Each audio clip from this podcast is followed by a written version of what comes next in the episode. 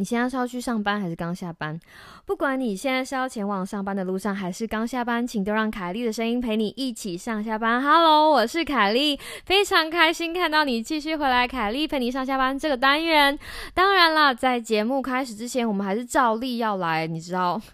推销一波。那个凯莉陪你上下班呢，是我们这个 Podcast 节目又 What's Up 在干嘛的一个小。短的通勤单元，那个我们现在的 Instagram 追踪人数已经高达高达嘛一百九十八个人了，耶！这是一个成长系的 Podcast 频道，You know。所以啦，在节目开始之前，我们要是来呼吁呼吁一下，如果你有 IG 账号的话，欢迎。追踪我们又 WhatsApp 在干嘛的官方 IG 频道又 WhatsApp 底线二零二零。那亦或是如果你使用 Apple Podcast 在听 Podcast 的话呢，我们非常诚恳的希望你可以帮我们留个评论，让更多的人可以看到我们的频道以及我们的单元。拜托拜托！最后，如果你有发是发死了，最后如果你有发现谁在通勤的时候看起来很无聊，而且是你的朋友的话，请你把我们这个凯丽陪你上下班这个单元推荐给他们，希望能够让他们上下班的通勤时间。有完全不一样体验哦。好啦，讲完前面一大串，今天呢要跟大家呃聊的题目是你从没想过的演讲比赛二三事哈两三事，没错，这就是今天的题目啦。那为什么会想要用这个当今天的题目？其实是源自于那个呃我的小狗。大家知道哈，如果就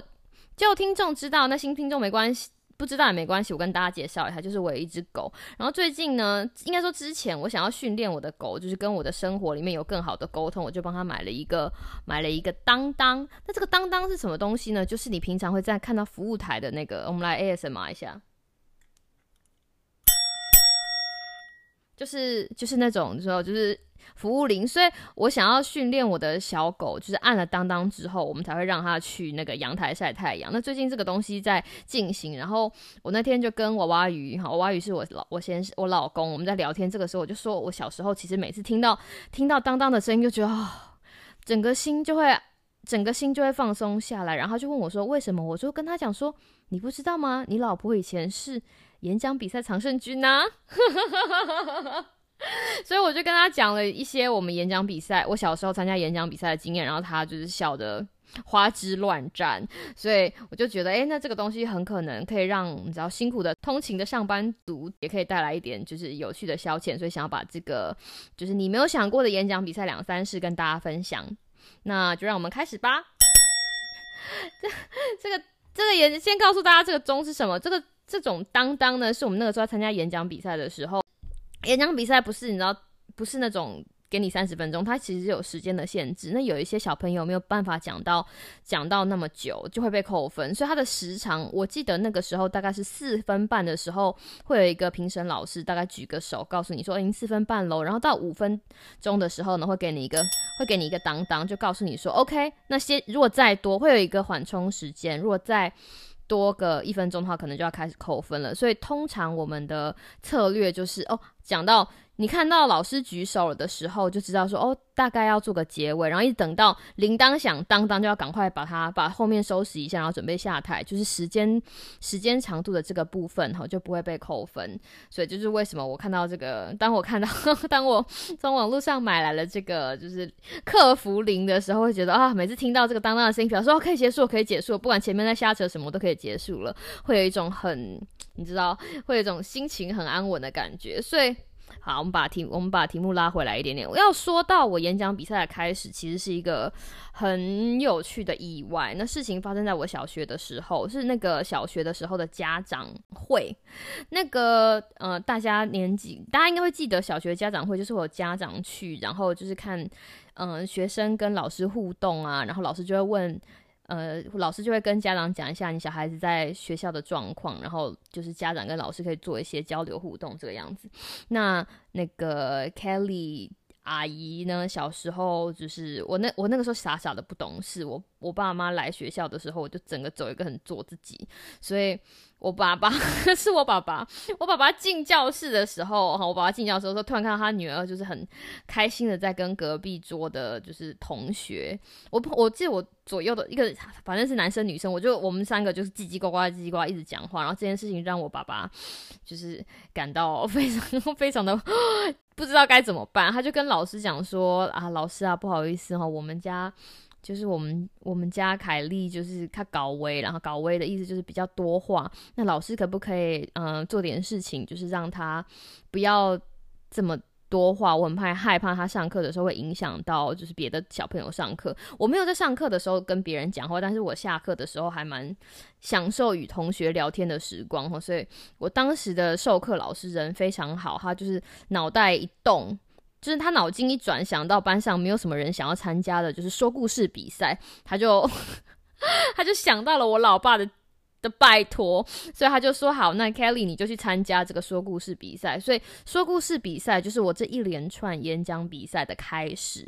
一刚开始，像我的我参加的小学是这个，我的小学的演讲比赛赛制是这个样子。像小低年级的小朋友，大概一二三年级都是说故事比赛，就会一个题目，然后你可以背稿，就是你会先写，你会先事先就是揭露是什么样子的题目，然后小朋友回去可以自己写稿啊，或者是家长写稿让你背。背完之后，你就上台把那个故事讲完，时间到了就结束。那呃，评判的标准，就譬如说小朋友的肢体动作啊，声音的抑扬顿挫，小时候年年纪轻轻怎么怎么会懂嘛，对不对？然后就说要去说故事。我记得那个时候我抽到的说故事比赛，好像就是什么孝顺的故事，所以我就在下课的时候在家里附跑去家里附近。书局啊，然后挑了一本书，然后把这个东西编写一下，就就上了。而且我上了之后，我就得名了，哈，我就得名。然后后来，反正这就开启了我演讲，后来之后演讲比赛的道路。那那个评审标准，一刚开始大家可能都不知道，但是后来就会发现说，哎，大家就会想要模仿那些比较厉害的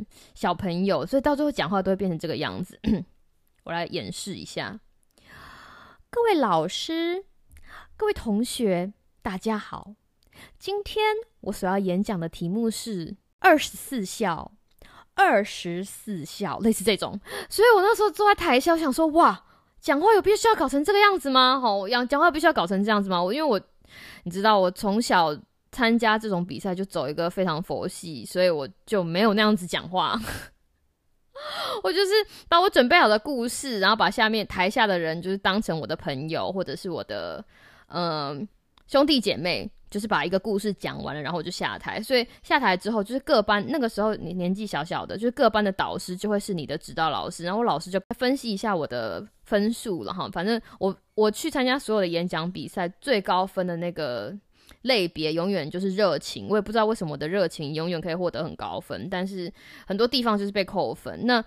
好巧不巧的，在那一次我的第一次演讲比赛呢，就是他前三名是要去参加，就是要晋级的啦，就是要去比呃什么区赛，然后再去比市赛什么，就是一关一关打。所以我从那次开始就开始有了专科的国文老师在帮我做演讲比赛的训练。或者这个东西有点多，我们就不在这里赘述。反正很有趣，这个事情就这个开就这样开始。所以从此之后，我的我呃平凡无奇的童年就多了一些调味料。当然，你知道在。演讲比赛的训练这一段一段过程，到我现在现在这个年纪，我真心的觉得，你知道，有些人不是常常会说吗？你过去的所有事情都成就现在的自己。我觉得我以前小学学到的那一些，真真切切的都很有帮助，因为他帮我在讲话的时候，对于很多东西会有不同的见解。譬如说，呃，声音的处理，对于文字的拿捏，然后他也开启了我就是大量阅读的契机。除了我本身。喜欢阅读之外，因为你知道你要收集很多东西准备演讲，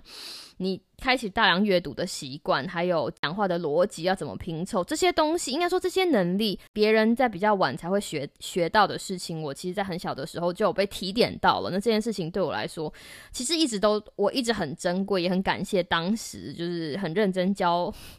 教导我的老师。后来我上高年级之后呢，整个赛制就不一样了，因为。大孩子了嘛，学校就会觉得说，或者整个系统就会觉得说，那现在我们的我们的重点就不是不是要考你背稿了，就是要看你有多能够即席演讲，就是要看你国语文使用的能力啦，吼。所以后来四年级之后，我就开始参加即席演讲比赛。然后即席演讲比赛它有趣的东西就是它会有一个有一个签筒，然后让你抽一个题目，然后你看到那个题目的时候，它会给你大概三十分钟准备。所以你准备完之后。你三十分钟准备完就上了，然后就是你抽到什么讲什么，然后一样是五分钟，然后看谁讲的好。简单来说，就是他给你一个题目，然后你要针对那个题目去发挥，上台讲一个动作，呃，不是讲动，讲一个故事，让评审老师跟或者是台下的观众对那个东西有共鸣。只要越多共鸣，你得到越多共鸣，你就赢了。好，这个就是之后演讲即兴演讲比赛的过程，大概就是这样。那我参我讲即兴演讲比赛，大概讲到我大概讲到高中哦，后来就没有再，后来就没有再走这条路。我也不知道为什，可能是因为学业忙。不过。Anyway，我们如果有机会，如果 听众真的有有兴趣哈，请到我们的 IG 给我留言，我下次再跟大家讲一点。但是我今天其实要跟大家讲两件我很难忘的事情哈。第一件事情呢是难忘的老师，不管是参加什么样子的比赛，如果你是个运动员，教练来对你来说很重要。那我们参加即席演讲比赛，就是要准备的东西就很多。那那个时候我碰到了好几个不同的呃国。国文老师有的时候是国文老师，有的时候是其他的老师。然后，那我最让我印象难忘的老师，其实他不是国文老师。不过我要等下再讲，我要先碰讲到我碰到的比较典型的老师。我碰到好几个很逗趣的国文老师，他们第一件事情就说，有一个国文老师跟我讲说，你要学习怎么好好穿裙子，因为。那个时候我就非常，就是我非常活泼嘛，然后有的时候就穿着短裤，就是跑来跑去，跑来跑去，然后就没有很淑女。然后老师觉得我这个人从，有一些老师觉得我这个人从头到尾都需要微调，所以有一个老师跟我讲说，你必须要先学习怎么穿裙子，你走路的整个姿态才会优雅。有一个老师这样跟我讲，还有一个老师呢，那个时候跟我讲说，因为我们那个时候好像试赛要开始了，他跟我讲说，Kelly，你这样看起来就是很模班。波班就是没有班的意思，台语是波班，但中国语就是你很没有那个呃，很没有那个样子。所以他跟我讲说，你可不可以在？这真的想的很好。他跟我说，你可不可以在一个月就是长高三公分？我听想说，哇，老师你也太逗了吧！他就希望我可以在一个月就是长高到一六一六几这样。就说啊，这样子我们获获胜的几率可能比较大。But anyway，所以这些例子就是告诉你说，其实不同的老师和不同的老师或者不同的教练，你想成选运动选手跟教练，他们会对演讲比赛这个东西会有不同的方针。然后我甚至还有一个老师开始叫我背成语字典，不盖你，他就说，如果你讲话就是很不经意的可以带出，就是你平常背的成语，就尤其在即席演讲比赛的时候，听起来会非常的就是有学问。然后我那个时候，其实这些老师，我那个时候是你孩子嘛，所以老师基本上说什么东西我都照做，只是有一些事情并没有这么容易执行。就比如说，你知道，平常讲讲话讲到一半，就是脱口成，就是脱口成章，这个事情也没有这么简单。后来我遇到了一个很逗的呃老师，他好像是，我记得他不知道是。教务主任或是学务主任，是因为那个学期好像所有的国文老师都非常的忙，然后没有人带那个演讲比比赛的，没有人带队，因为要一个老师带队，大家才可以出去比赛，没有人带队，所以他就。就是这是一个屎缺啦，就是这个老师呢，他就来接了这个屎缺，然后他就是看看我们在练习的时候，他我觉得他还很很不错，他是个蛮因材施教的老师，他一眼就看出了我就是不是走那种文青型的 文青文青型的演讲比赛选手，有一些就是一看你就觉得哇，陈绮贞走出来，然后讲话，然后那个仪态之优雅，是文青型的演讲比赛选手，就是。他就是说，哦，我曾经看过一本什么什么书，然后那个谁谁谁写了一个，就是你知道写了一个什么东西，然后又把这个东西可以就是旁征援引，然后告诉你一个什么什么样子的故事，或者是你知道辛波斯卡的诗里面讲了什么什么哇个东西，你就觉得哇，这个女生就是生来就是要得演讲比赛第一名，但是我不是这个型，所以那个老师一眼就看出了我。每个人独特的地方，他就告诉我说：“Kelly 啊，你不要想着当那样子的演讲比赛选手，就是你用你的方式也是可以走出你的，你你你用你的方式也可以，也是可以走出你的一条路。”那他就告诉我说：“当然啊，老师不是说你从此就开始不要念书，不要思考语言的逻辑，不是。但是老师希望你可以做一件事情，老师希望你想着你要把你每天日常生活中看到的事情分享给大家。”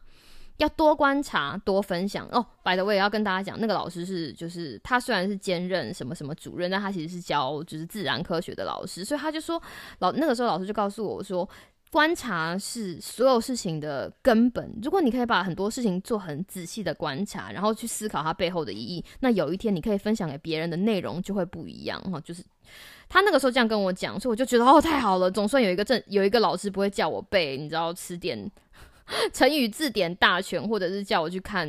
那个时候小时候看《红楼梦》，你知道多痛苦吗？就是这个东西，我到底要怎么把它应用在我的生活中？你光想就觉得是一件很疯狂的事情，所以我就很开心。这个老师教我这个东西，而且也正是这个老师教我的东西，让我觉得对我日后受益良多。所以你知道，当你生命中遇到这种。嗯，可以因材施教的老师，你知道，不管你长到几岁，都要感谢他哈，都要感谢他。这是第一件事情，我要跟大家分享，就是在我的演讲比赛生涯中遇到的很难忘的老师。第二件事情呢，要说的是我遇到很难忘的题目。那这件事情。一直我一直记到现在，因为它发生在我国中二年级的时候。那我国中二年级的时候，就是这其实是一场学校里面的比赛。然后那个时候大家有点年纪了，所以有的时候题目不是这么的简单。在刚开始的时候，大家就会先抽题目，会先会先会有间隔抽题目。然后我记得那个时候我的顺序还蛮后面的，所以等到我的时候，其实很多人都已经比完了。所以当我抽完那个题目，那个老师念出来的时候。那个选手准备室的其他的选手基本上就是哄堂哄哄堂大笑，因为我那个时候题目叫做“我难忘的第一次”。这个题目其实本身没有什么问题，可是丙 you 啊，就是当你在国高中的时候，就是那个时候大家在教健康教育的时候，你知道国中的男生女生脑袋里面想的这些，就是“我难忘的第一次”。我抽到的时候，大家就大笑，所以大家基本上就在等我到底会讲什么有趣的东西。然后我看到的时候也是整个傻眼，但是。你知道抽演讲比即席演讲就是这样，你就是只有三十分钟。然后其实你你觉得你觉得你有三十分钟准备，对不对？但是这其实是取决于你前面那个人到底有没有讲满。什么意思呢？我刚刚不是跟大家讲了吗？就是你当当之后就是五分钟嘛，对不对？所以如果每个人都讲满五分钟，然后中间的间隔会是，所以在。前面有人经过这个时间的计算，大概三十分，每个人都可以准备到三十分钟。但是在有一些比赛，如果不是每个选手都讲到五分钟，他如果讲到三分钟、四分钟结束的话，表示你。后面的人的准备时间就会被压缩。那我那一场比赛刚刚好是大概是初赛，所以每个人可以准备的时间不会到三十分钟，因为很多人大概撑不到两三分钟就结束了。这样子的比赛对于比较后上场的选手就没有优势，因为表示说你准备的时间就被压缩。所以我记得在那个时候，我大概只有十五分钟到二十分钟可以准备这个，你知道我难忘的第一次。然后。我那个时候就进了选手准备室，然后我记得，我就想起那个老师跟我讲的话，然后我就想起我人生中就是最最困难的第一次，就是离开家过我家前面的那条马路，所以这就没错，这就是我那个时候就是夺下第一名的。我那我那场比赛还是拿第一名，我就拿下夺下第一名的题目，我就很因为我记得我小时候我们家前面一条大马路，然后那个时候可能是因为里长没有去，里长没有了解，或者是那个时候政府没有了解到那个马路其实很危险，所以。小小小年纪的我要跨越那条马路，其实一直都抱抱持着很大的心理障碍。一方面，所以我就在那场那个演讲比赛上面，我就开始叙述那条我家前面那条马路，然后告诉大家说我是如何克服的。因为小时候，一方面觉得 你知道我是小学生了，我已经是。可以独当一面的小学生了，我不需要依赖大人，所以我就要看，我就要看东看西，就是把平常爸爸妈妈告诉我的事情，然后把就是要过马路的注意事项看完了之后，一边伪装自己，然后一边就是过马路。有的时候要看看，诶，如果很幸运的看到有人要过马路的时候，你就要。判断那个人是不是可以跟，因为有一些比较超高的国中生要过马路，基本上是用冲的，那那种就会那种就不能跟，因为表示说他判断过马路的 timing 也会有问题。但是有的时候碰到比较，有的时候比较 碰到比较稳健的，譬如说上班族或者是妈妈那种，诶，就表示说当他要过马路的时候，我也可以跟，就是这样。所以就把这个东西哈不隆咚的讲了五分钟之后，最后我用那个我难忘的第一次得了跌破大家的眼镜，得了第一名，因为这真的是一个很惨的题目。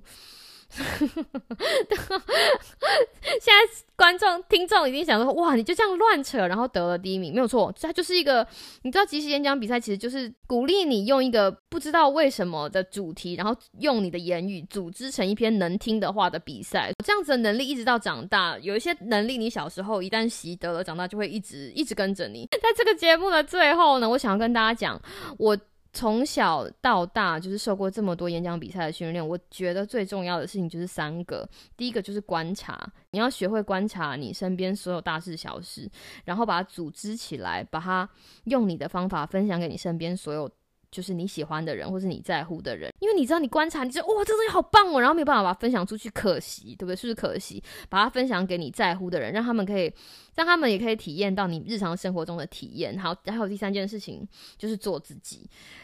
做自己，跟他们跟他们分享属于你的 style 的东西，然后把这三个要素组合起来，就变成了什么？就变成了一个很美好的 podcast。没错，最后还是要来行销一下。如果你喜欢我今天跟你讲的这些东西，希望你明天可以继续回来听凯莉陪你上下班。我希望你有个美好的今天跟明天。那凯莉陪你上下班，我们明天再见喽，拜拜。